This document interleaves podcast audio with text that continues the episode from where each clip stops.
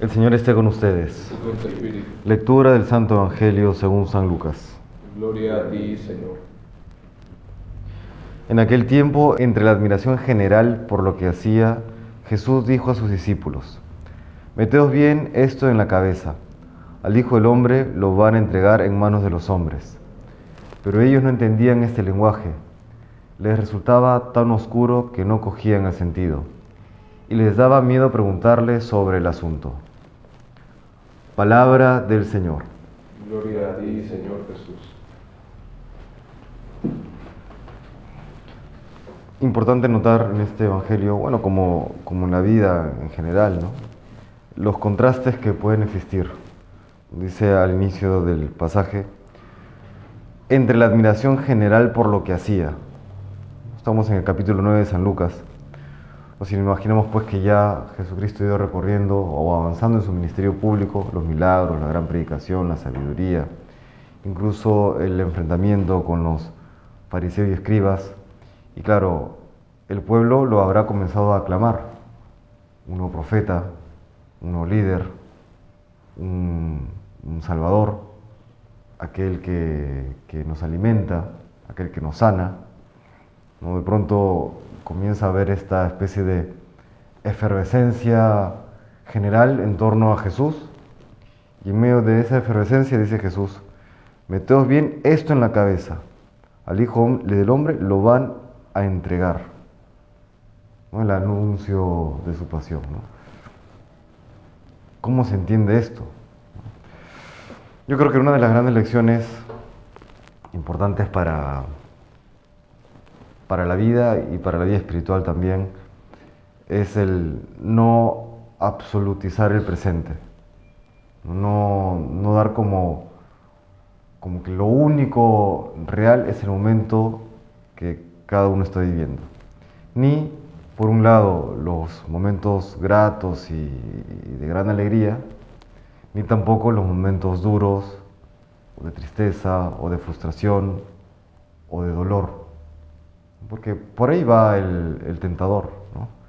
Eh, por ejemplo, cuando un muchacho quiere dar el paso para entrar a la vida consagrada y tiene una buena vida, tiene una vida, amigos, familia, estudios o trabajo, todo va bien, eh, claro, él va a decir, pero ¿por qué voy a tener que dejar todo esto?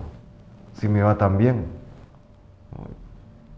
Y, y, pierde en perspectiva aquello que, que, dice la primera lectura hoy del libro del Eclesiastés, ¿no?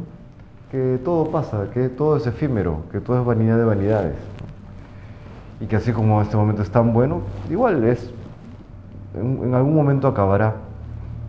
Y entonces ese muchacho no puede basar su, su decisión de vida como si siempre eh, y en todo momento necesariamente la vida va a ser así de, alegre o de divertida o de lo que sea, ¿no?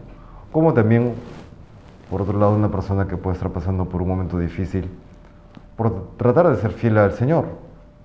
Incomprensión, estrés, eh, momentos incluso de tensión emocional o espiritual o, incluso físicas, persecuciones. La tentación que el demonio va a, susurrar al oído es, siempre va a ser así, ¿cómo lo vas a hacer para soportarlo? Y no, porque, bueno, como bien dice el dicho popular, no, no hay mal que dure 100 años, ¿no?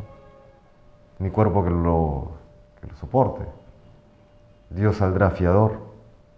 Entonces ese, contraste de situaciones nos lo presenta hoy el Evangelio, nos lo recuerda hoy el Señor a través de esas palabras. Meteos bien en la cabeza. Al Hijo del Hombre lo van a entregar en manos de los hombres. En medio de esa aclamación, eso es lo que dice el Señor. Como también luego, seguramente en, la cruz, habrá con su actitud, con sus pocas palabras, habrá recordado que, la cruz no lo es todo, que el sufrimiento no lo era todo, como aquellas palabras al, a San Dimas, ¿no? al buen ladrón, te aseguro que hoy estarás conmigo en el reino de los cielos. Ahí en la cruz colgado en la cruz, bueno, hoy estarás conmigo en el reino de los cielos. Esa, esa capacidad de, de trascender es siempre importante. Siempre somos capaces, y hay que pedirle la gracia al Señor, ¿no? de, de, de mantener esa, esa lucidez. En los momentos malos, saber que ya vendrán momentos buenos, que Dios sale fiador. Y los momentos buenos y gratos, ser agradecidos con el Señor, pero también saber que, que todo, está, todo está de paso. Todo en esta vida es efímero. Y eso nos debe llevar a apuntar, a elevar, levantar la mirada al reino de los cielos, que es ya el, el absoluto, lo, lo, definitivo, aquello que ya es la, la, la roca firme, aquello que no, que no pasa.